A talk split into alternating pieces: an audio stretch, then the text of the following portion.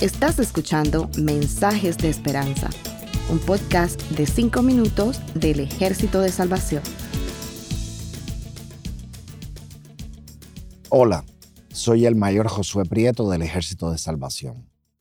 ¿Te has encontrado alguna vez en una situación en donde no encuentras una salida?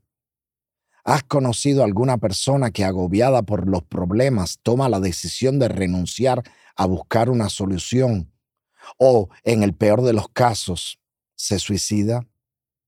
Lamentablemente, historias como estas suceden todos los días. Sin embargo, en medio de tantas circunstancias desalentadoras, hay muchos que se niegan a darse por vencidos y optan por luchar. En el Evangelio de Lucas, capítulo 18, versículos del 1 al 8, aparece una historia que Jesús contó acerca de una mujer que era viuda. Ser viuda en el antiguo Medio Oriente era una condición muy triste. Por lo general, muchas viudas quedaban desamparadas o abandonadas, pobres y dependiendo de la compasión de algún familiar o amigo que las ayudara en sus necesidades básicas. Con frecuencia las viudas eran objetos de maltrato y explotación. Tal vez ese fue el caso de la viuda de nuestra historia. Esta viuda tenía una situación cuya naturaleza no se describe. Lo cierto es que ella decide acudir al juez de la ciudad procurando justicia a favor de su causa. Pero la otra parte de la historia presenta un panorama desalentador pues nos habla de un juez al que el Señor Jesucristo calificó de injusto y acerca del cual se destaca que ni temía a Dios ni respetaba a hombre. ¿No crees que tener que ir a pedir ayuda a alguien con esa fama es como para desalentarse?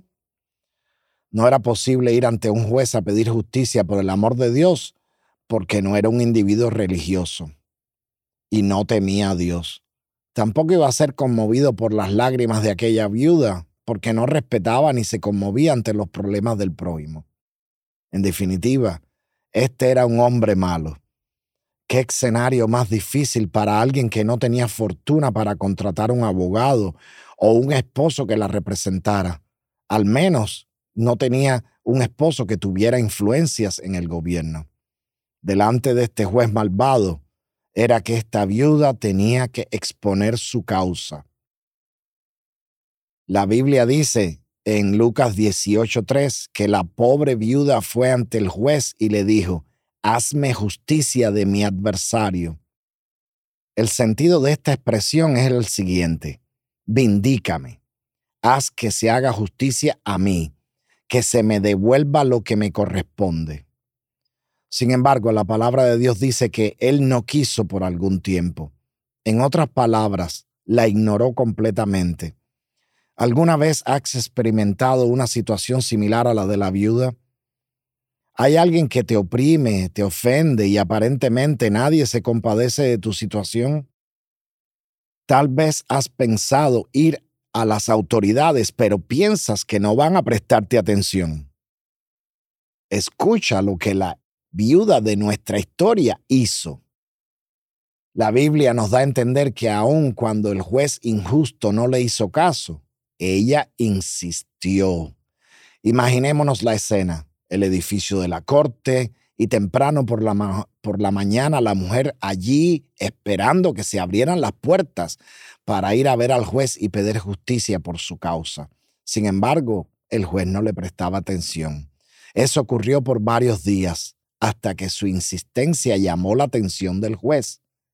Los versículos 4 y 5 de Lucas 18 señalan que el juez pensó, aunque ni temo a Dios ni tengo respeto al hombre, sin embargo, porque esta viuda me molesta, le haré justicia. No sea que viniendo de continuo me agote la paciencia. Esto demuestra lo que la persistencia puede lograr y de eso precisamente se trata esta historia, persistencia y fe.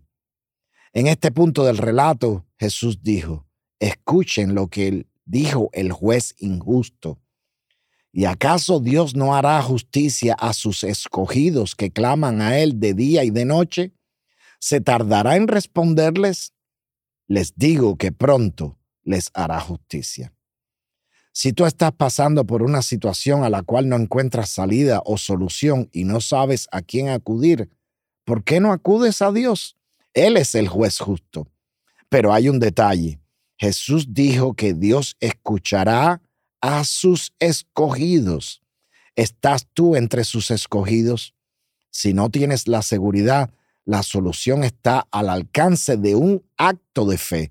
Solo tienes que pedirle a Jesús que te perdone tus pecados y entre a tu corazón. Dios escuchará tu causa si perseveras y pides con fe. Que Dios les bendiga. Gracias por escucharnos. Para conocer más sobre nuestros programas, por favor visita salvationarmysoundcast.org. Dios te bendiga.